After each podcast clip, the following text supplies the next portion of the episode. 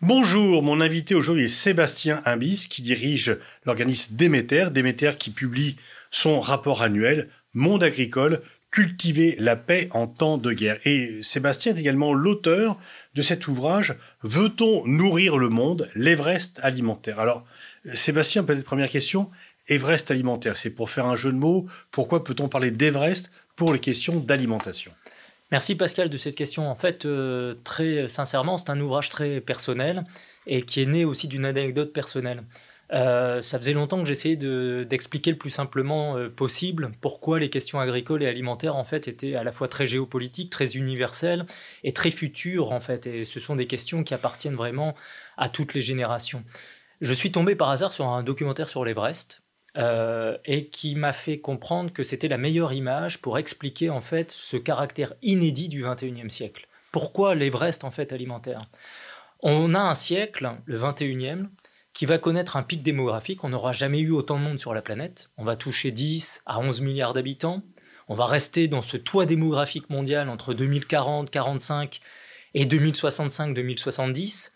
Et en même temps, on doit transformer nos trajectoires de développement et décarboner nos économies. Pour le dire autrement, quand vous montez sur le toit de l'Everest aujourd'hui, et je rappelle accessoirement qu'il y a moins de 7000 personnes qui en 70 ans sont allées sur le toit du monde, il y a eu beaucoup de candidats, mais seules 7000 personnes sont allées sur le toit du monde, vous avez un tiers du niveau de l'oxygène au sommet de l'Everest. Et vous restez 5 à 15 minutes, sinon le, cerveau grille. Et vous ne faites pas la descente. Vous êtes épuisé, vous n'avez plus d'oxygène, vous n'avez plus de force, les accidents sont redoutables, la probabilité de mourir ou de perdre un membre, de perdre des neurones est très élevée.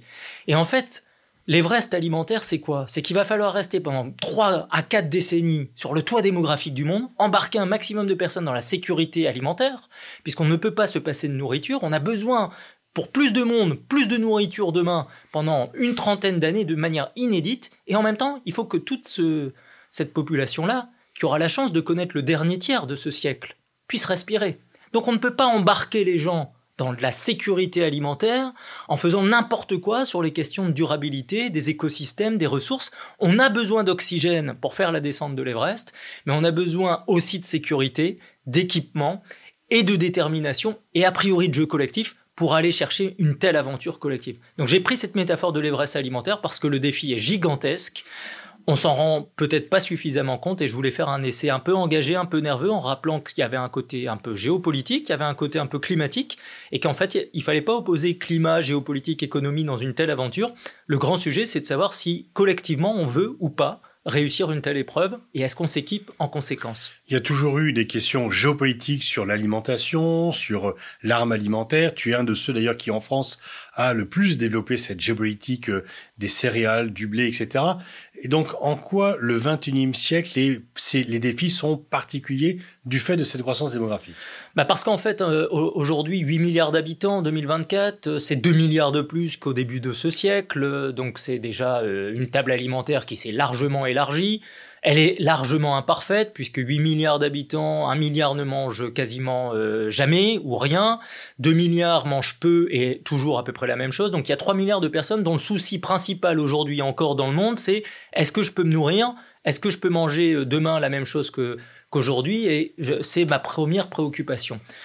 Nous allons encore gagner 2 à 3 milliards d'habitants euh, d'ici 2050-2060. C'est-à-dire que le, le, match du combat alimentaire en termes de sécurité pour avoir pour tous ou pour la majorité d'entre nous un maximum de nourriture qui est indispensable pour faire le reste dans la vie, il n'est pas simple, il n'est pas gagné. Et pourquoi ce siècle, encore une fois, est très particulier? C'est parce qu'on doit décarboner. Et on doit avoir une double équation, une double marche avec du coup euh, quelque chose, encore une fois, d'aussi vertigineux que l'Everest. C'est-à-dire qu'on va avoir une demande alimentaire croissante et on doit faire une décroissance des émissions carbone. Et donc ce que j'ai essayé d'expliquer dans l'Everest, c'est qu'il faut avoir un objectif très fort et peut-être accélérer sur la décroissance des émissions carbone, mais on doit intensifier sur la croissance de la sécurité humaine, sur la croissance du développement et du bien-être de tout à chacun sur la planète. Parce que ça ne sert à rien de décarboner et d'avoir une ambition climatique si les uns et les autres se tapent dessus et ne, ne peuvent pas vivre sur cette planète et traverser ce siècle. Donc en fait, on doit comprendre qu'on est sur quelque chose où l'histoire longue a montré l'intimité de relations entre géopolitique, agriculture, sécurité alimentaire. Un pays qui n'a pas d'agriculture, un pays qui n'a pas de sécurité alimentaire, c'est un pays qui est plus instable politiquement, socialement.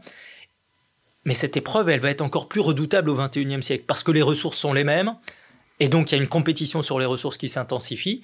Et la mauvaise nouvelle, à, mon sens, c'est aussi pour ça que j'ai voulu faire cet essai un peu engagé, c'est que non seulement le climat se dérègle et complexifie l'acte agricole et la performance alimentaire collective à les proposer, mais qu'au lieu d'essayer de contrer toutes ces difficultés en se solidarisant, en coopérant, en travaillant les uns avec les autres pour réduire les incertitudes, ben on voit bien que la marche du monde depuis quelques années, c'est un peu le chacun pour soi et la loi du plus fort.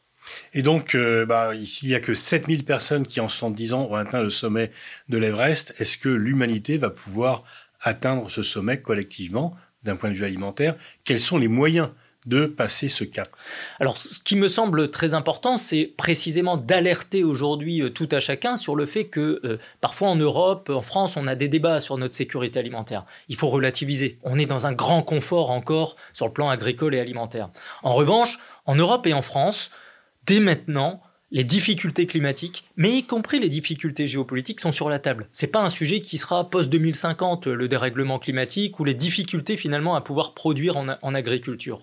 Il y a des pays dans le monde aujourd'hui où la croissance démographique reste importante, où les conditions économiques ne sont pas bonnes, où les outils logistiques ne sont pas au rendez-vous. Et puis, parlons très clairement, il n'y a pas une bonne gouvernance, le climat des affaires n'est pas favorable, et donc il n'y a pas de stabilité politique.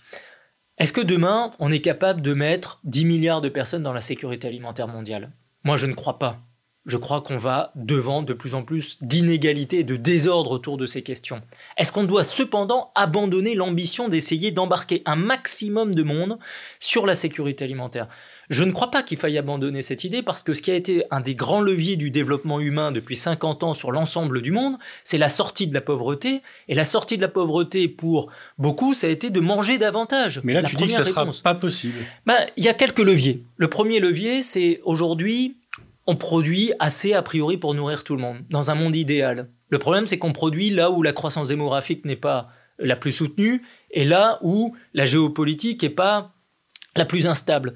Et donc on a besoin de rapprocher l'offre et la demande. La, question logistique, la question du, déplacement des productions et du partage des productions, elle, est en train de s'intensifier et en même temps en train de se complexifier. Avec du coup le fait que certains acteurs arsenalisent ces, forces agricoles et alimentaires, non pas pour aider des pays ou être dans des complémentarités, mais plutôt par les tenir par, les tenir par la barbichette et les faire chanter, etc. Peut-être qu'on y reviendra.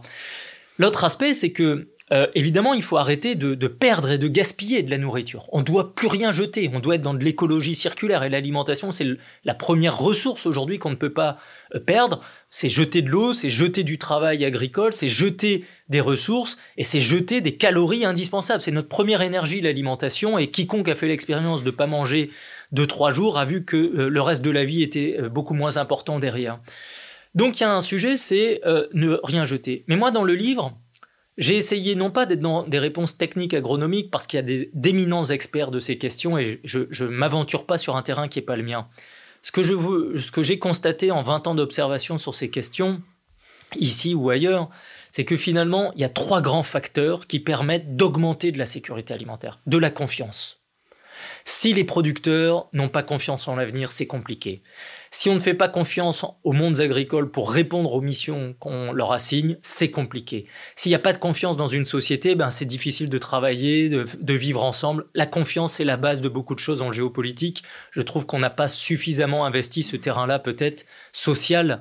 Au moment où on parle beaucoup d'intelligence artificielle, l'intelligence sociale au XXIe siècle, ça va être de comment travailler les uns avec les autres pour réduire les risques, les chocs, les incertitudes dans un monde encore plus complexe, peut-être un peu plus nerveux aussi. L'autre aspect, c'est la cohérence. Aujourd'hui, les mondes agricoles, et ça explique aussi euh, un certain nombre de revendications en ce moment sur le théâtre européen, mais c'est un phénomène mondial. C'est de dire, ben, si on demande aux agriculteurs, ben, vous restez fort sur euh, l'acte alimentaire. Hein, votre métier, c'est de nourrir les gens. Mais en même temps, on compte sur vous pour décarboner et d'être euh, locomotive du développement durable. Puis vous devez entretenir les paysages. Puis en même temps, l'alimentation, elle doit euh, être très favorable à la santé, euh, à la santé de la planète, à la santé des gens, à la santé des écosystèmes. Donc vous allez remplir des missions de plus en plus vastes, de plus en plus complexes, mais par contre, pas plus de revenus. Hein, et puis pas plus de renchérissement du coût de vos produits. Parce que finalement on s'est habitué que l'alimentation pouvait éventuellement coûter pas cher. Ce manque de cohérence-là est compliqué. Et puis de la constance, troisième aspect, confiance, cohérence et de la constance. Et là, ça pose un vrai sujet pour nos pays démocratiques. C'est-à-dire que l'agriculture et la sécurité alimentaire, c'est inévitablement du temps long. Moi, j'ai plein d'agriculteurs qui me disent toujours, j'ai fait des transitions, j'ai changé de pratique. Bon, bah, j'ai testé pendant 3-4 ans. Parce que quand je teste, j'ai qu'un rendez-vous dans l'année pour tester. Puis si ça n'a pas marché, ben, il faut que j'attende un an. Donc, on est dans du temps long.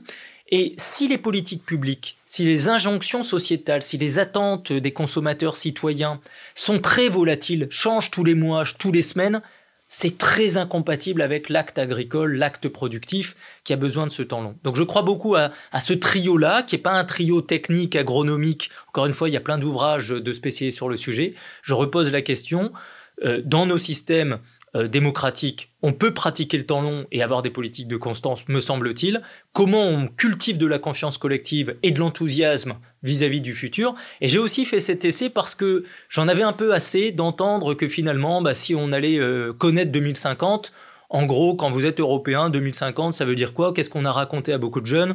Vous allez crever de chaud et puis vous allez moins bien vivre que vos parents. Ben, je suis pas sûr que ce soit le meilleur récit qui permet d'embarquer tout le monde vers le futur. Et je préfère, comme j'essaie de l'expliquer dans le livre, parce que c'est un livre qui, à mon avis, dépasse le seul sujet alimentaire, c'est de dire euh, lucidité stratégique. On n'est pas dans un monde simple, on n'est pas dans un monde de bisounours, c'est compliqué, il y a des épreuves.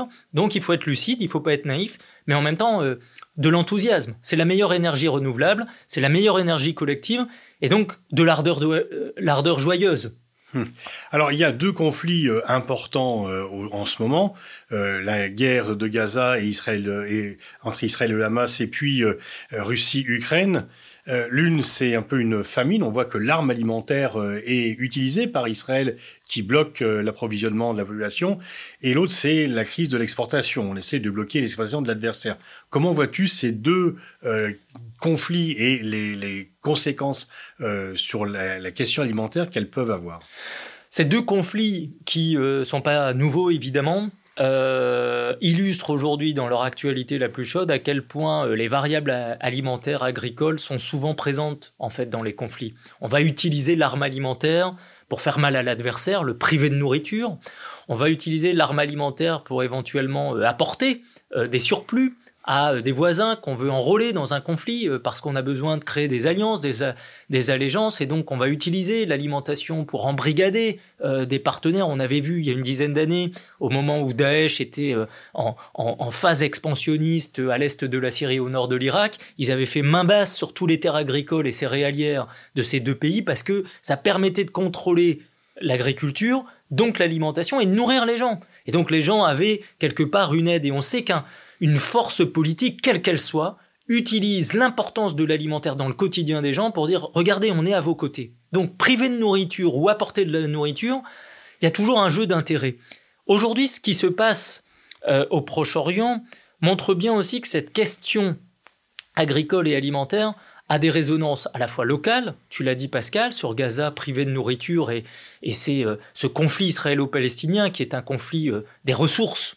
Hein, depuis depuis des décennies, c'est un conflit euh, qui est plus tourné sur le sol et les sous-sols que finalement les croyances du ciel. Hein. c'est vraiment un conflit de ressources, un conflit territorial, et le, sujet de l'eau est central évidemment dans, dans l'évolution de ce conflit, et le sujet de la terre également. Mais on voit que par exemple, dans la riposte, par exemple, des outils en mer, en mer Rouge, euh, avec ce proxy iranien en résonance avec euh, ce qui se passe à Gaza, la, chute des flux maritimes dans cet espace stratégique mondial a pour première conséquence euh, de tarir certains flux céréaliers entre l'espace méditerranéen et le Moyen-Orient ou vers l'Asie. Donc ça, ça pose des problématiques, sachant que euh, il y a toujours 30 euh, à 40 millions de tonnes de céréales qui passent par trimestre dans cet espace-là du monde. Et nous avons également une Égypte qui voit baisser les ressources du canal de Suez depuis euh, maintenant 2-3 mois. Le canal de Suez, c'est la troisième source de rentrée euh, économique et budgétaire pour l'État égyptien, et qui sert notamment à financer la paix sociale et les subventions alimentaires, notamment sur le pain, les huiles ou le sucre, qui était une façon depuis des années pour l'Égypte de calmer un peu les ardeurs parce que euh, l'alimentation permet de subvenir aux besoins des uns et des autres. Les subventions alimentaires en Égypte, c'est 8 à 10 milliards de dollars par an que l'État mobilise sur son budget pour acheter la paix sociale. Si les recettes du canal de Suez baissent drastiquement, l'État égyptien aura des difficultés financières. Donc on voit ces ramifications. Et dans le cas de l'Ukraine, bah, depuis deux ans, ce qui se passe, c'est que cette superpuissance agricole a, été entravée dans son exportation par la mer Noire, a su trouver du relais continental terrestre sur les espaces européens. Mais l'Ukraine, il faut bien comprendre qu'aujourd'hui, l'Ukraine exporte énormément, réexporte beaucoup par la mer Noire et a retrouvé depuis quelques mois ses capacités exportatrices d'avant 2022. Cette grande puissance agricole n'a pas dit son dernier mot. Et cette puissance agricole, pourquoi elle, continue à s'exprimer fortement? Parce que la base de l'économie ukrainienne aujourd'hui, c'est l'agriculture, et les autorités ukrainiennes ont besoin de la performance agricole et de l'export de produits agricoles et céréaliers pour aussi mener cette économie de guerre et ce combat contre la Russie. À un tel point que l'un des meilleurs alliés de l'Ukraine dans la guerre qu'elle mène contre la, Russie, la Pologne, veut interdire et bloquer les exportations de céréales parce qu'elles sont trop concurrentielles par rapport à la production nationale, que nous-mêmes avons aussi des difficultés dans certaines filières. Est-ce que euh, la politique agricole commune peut résister à l'entrée de l'Ukraine dans l'Union européenne? Est-ce qu'il n'y a pas une sorte de dumping des produits dont peut-être par ailleurs les, qualités sanitaires ne sont pas les mêmes que celles que l'on demande aux producteurs français? Donc est-ce qu'il n'y a pas une concurrence faussée Absolument. Le sujet de l'Ukraine est, délicat parce qu'en fait, il montre les, les, ambivalences ou les vues courtes parfois que l'Union européenne développe. Euh, il y a deux choses en fait dans cette question, euh, Pascal. Il y a une politique agricole commune qui aujourd'hui est moins commune qu'avant. Elle est très concurrentielle en fait. Chaque État membre a un peu renationalisé sa politique agricole. On a un peu détricoté l'esprit communautaire de l'actuelle politique agricole européenne. Chaque État membre déjà a des spécificités dans la, nouvelle PAC qui s'est mise en place euh, en 2023. Dans ce contexte, la guerre en Ukraine a montré que l'Europe solidaire des premiers mois, y compris sur le plan commercial économique, c'est-à-dire qu'on a quand même abaissé à zéro les droits de douane des produits agricoles ukrainiens à partir de mars 2022. Et donc, dans le cadre de l'accord d'association qui remonte à 2014-2015, on est allé beaucoup plus loin et pour aider l'Ukraine, on a dit, OK, plus de droits de douane, les produits ukrainiens peuvent rentrer sur le marché européen. C'était à la fois un acte de solidarité, important pour l'économie ukrainienne, un acte euh, d'ancrage quelque part de l'Ukraine dans euh, ce moment européen. Mais évidemment, et ta question est très importante, c'est-à-dire qu'on sait que l'Ukraine, superpuissance agricole, aujourd'hui ne joue pas du tout avec les mêmes normes, avec les mêmes règles. Les coûts de production sont pas du tout équivalents. Donc, on a des filières européennes qui, deux ans plus tard, souffrent de cette arrivée massive de produits ukrainiens, les céréales en Europe de l'Est, le poulet de plus en plus en Europe de l'Ouest, le sucre, qui vient de plus en plus aussi euh, sur le marché euh, européen.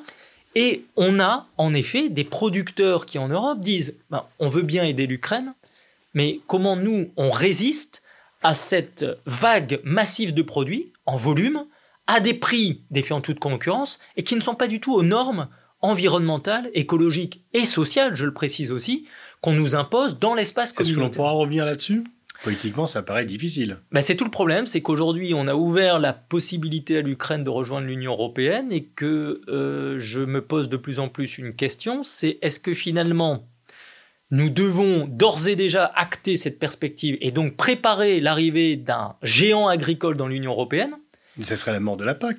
Eh ben, est-ce que l'agriculture française peut y résister? Ben, Alors, en l'état actuel des choses, en raisonnement d'une PAC qui serait une PAC technique, tourner vers le seul marché européen, on risque d'affaiblir un certain nombre d'agricultures. Ce que je crois en revanche, c'est que si on renverse un peu la table et qu'on reprend conscience du caractère géopolitique de l'agriculture, quand vous faites rentrer un très très bon joueur agricole dans un club, vous renforcez la capacité de l'équipe, a priori, si l'équipe veut jouer ensemble. Donc si l'Europe veut retrouver des forces agricoles dans son expression internationale, en se différenciant, parce qu'elle va faire du volume, mais elle va faire de la qualité, parce qu'elle a des normes, parce qu'elle a les valeurs qui sont les siennes, mais en même temps l'intérêt à être une grande puissance agricole alimentaire. Une Europe dotée d'une Ukraine agricole forte, c'est une Europe dont la capacité de puissance agricole et alimentaire sera décuplée, à condition de le vouloir. Et l'une des questions aujourd'hui qu'il ne faut pas sous-estimer, c'est est-ce que l'Ukraine agricole a envie de rentrer dans l'Union européenne? Parce que beaucoup de producteurs et d'entreprises agricoles ukrainiennes aujourd'hui se disent bah, rentrer dans l'Union européenne, c'est avoir des normes, avoir des entraves, avoir des, schémas qui ne correspondent pas à notre envie. Et puis on entend cette musique européenne, que l'Europe n'aurait pas une vocation exportatrice, etc., ce qui n'est pas le modèle ukrainien aujourd'hui. Mais, là, en fait, l'Ukraine a les avantages et les inconvénients. Leurs produits peuvent rentrer euh, librement dans le territoire européen sans avoir à suivre les règles que les producteurs euh, européens, notamment français, suivent. Est-ce qu'il ne faudrait pas un peu réfléchir à défendre nos intérêts? Ben Bien sûr, parce que c'est ce qui se passe aujourd'hui depuis quelques mois. Un certain nombre de personnes avaient alerté sur le fait que la réponse de court terme devait tout de suite anticiper ses conséquences à moyen long terme. Ces conséquences, on les voit depuis un an, un an et demi. Le résultat politique aujourd'hui, c'est qu'au niveau européen, on est en train de prendre des mesures de sauvegarde pour faire en sorte que les produits ukrainiens qui rentrent dans l'espace européen servent le marché mondial et ne rentrent pas dans le marché européen. Il était temps de le faire. Il était temps de le faire. L'honnêteté, si on veut protéger les Européens et les filières économiques agricoles européennes dans ce qu'elles ont de performance aujourd'hui et de normatif, c'est de dire aussi les produits ukrainiens qui rentrent dans l'espace communautaire néanmoins, s'ils sont à zéro droit de douane mais qui ne sont pas au niveau réglementaire, ben, il y a un problème. Là, vous ne pouvez pas mettre en concurrence euh, des agricultures qui euh, ne répondent pas aux mêmes critères. Et il est légitime que les agriculteurs, qu'ils soient en Roumanie, en Pologne, en Allemagne, en France ou en Espagne, interrogent aujourd'hui leurs autorités nationales et la Commission européenne sur finalement cette Europe solidaire, est-ce qu'elle est capable de temps en temps, certes, de défendre ses valeurs, mais également de défendre ses intérêts, et que pour l'instant l'Ukraine n'est pas encore dans l'Union européenne. La France a été une grande puissance agricole, est-ce qu'elle l'est toujours? Oui, la France est une grande puissance agricole et agroalimentaire. Est-ce qu'elle l'est toujours euh, euh, euh, avec une question, je comprends, qui est est-ce qu'elle peut le rester? Tout dépend de sa volonté. C'est-à-dire que pour être une puissance agricole et alimentaire, j'évoquais l'importance du temps long tout à l'heure, il y a le pouvoir, les ressources, les capacités, les forces vives, les moyens économiques, les investissements que vous voulez mettre sur ce secteur. Et puis, ben, il y a, y a le vouloir. C'est-à-dire, est-ce qu'on veut être encore une grande puissance agricole et alimentaire? Qu'est-ce qui se pose comme risque à la France agricole et alimentaire? Moi, je vois trois risques aujourd'hui. Premier risque, c'est de, sous-estimer la transformation climatique de la carte agricole et alimentaire euh, des productions françaises. Le changement climatique, c'est pas après 2050, c'est pas pour le reste du monde. Ça concerne l'Europe, ça concerne la France. Dès maintenant, on le voit bien ces derniers mois. Donc, il faut s'y préparer, s'adapter, et encore une fois, se dire qu'aujourd'hui, ben, l'objectif euh, dans ce siècle pour la France euh, ou même l'Europe, euh, c'est pas forcément demain produire plus, c'est peut-être espérer pendant longtemps produire autant qu'aujourd'hui, parce que le climat nous met à l'épreuve. Il y a un deuxième aspect, c'est finalement est-ce qu'on est cohérent avec notre volonté, aujourd'hui on parle de souveraineté alimentaire, Bon, la souveraineté alimentaire, ça veut dire à un moment donné, si vous voulez euh, que vos fruits et légumes viennent principalement de France, il faut donner les moyens aux producteurs de pouvoir produire en France. On a des aberrations sur le secteur des fruits et légumes, c'est la moitié qui viennent de, l'importation, parce qu'on n'a pas donné aux producteurs les moyens d'avoir une réponse à l'échelle nationale. Et donc, on, a des vrais euh, cohérence à retrouver là-dessus. Et puis il y a un troisième point, c'est que cette France agricole et alimentaire, elle est forte parce qu'elle s'est organisée collectivement. C'est-à-dire qu'il y avait des spécialités régionales, il y avait des filières qui avaient une vocation plus internationale, il y avait des filières de proximité, peut-être plus à protéger, etc. Mais il y a toujours eu un faire ensemble, un vouloir faire ensemble. À l'image de plein de secteurs ou questions de société, je crois, en France aujourd'hui, moi, je crois que les questions agricoles, il ne faut pas les agricoliser parfois à l'excès, il faut les recentraliser dans le débat général. C'est un peu le débat dans ce pays de savoir les uns et les autres, avec les transitions qu'il faut faire, est-ce qu'on est capable de s'unir pour changer ou est-ce que pour changer et parce que ça va être compliqué, ben on se replie un peu chacun sur son petit territoire, sur sa ville, et puis on fait des micro-souverainetés agricoles et alimentaires. Et à ce moment-là, il faudra peut-être expliquer aux consommateurs euh, à l'est de la France qu'il y a certains produits qui ne viendront plus euh, du sud ou de l'ouest de la France, ainsi de suite. Si tout le monde est à l'aise avec ce schéma, pourquoi pas? Mais je rappelle que l'alimentation, c'est quand même le grand domaine de la liberté individuelle. Comme j'ai l'impression qu'en France, quand on cherche à faire des grandes réformes structurelles, c'est compliqué. Je suis pas sûr que si on touche à la liberté alimentaire, ça euh, jette un, enthousiasme général dans la population. Pour, conclure, le titre de Déméter année, c'est Cultiver la paix en temps de guerre bah, la question agricole, c'est un facteur de guerre ou de paix? Les deux. C'est précisément pour ça qu'on a voulu appeler le rapport cette année euh, avec cette ambivalence de titre.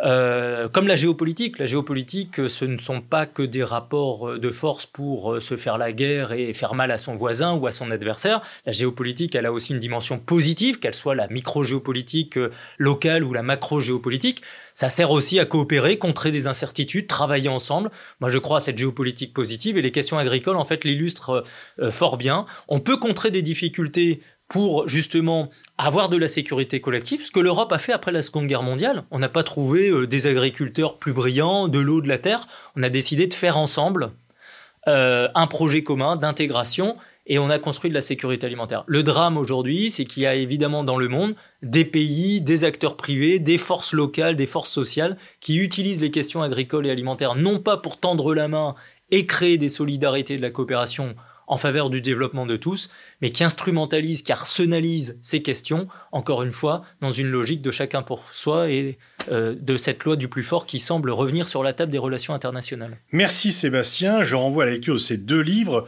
Le tien euh, personnel, Veut-on nourrir le monde euh, l'Everest alimentaire, et puis ce rapport annuel, le Déméter, c'est le 30e, c'est rempli d'articles de, d'articles très divers, c'est passionnant. Merci beaucoup Sébastien. Merci Pascal.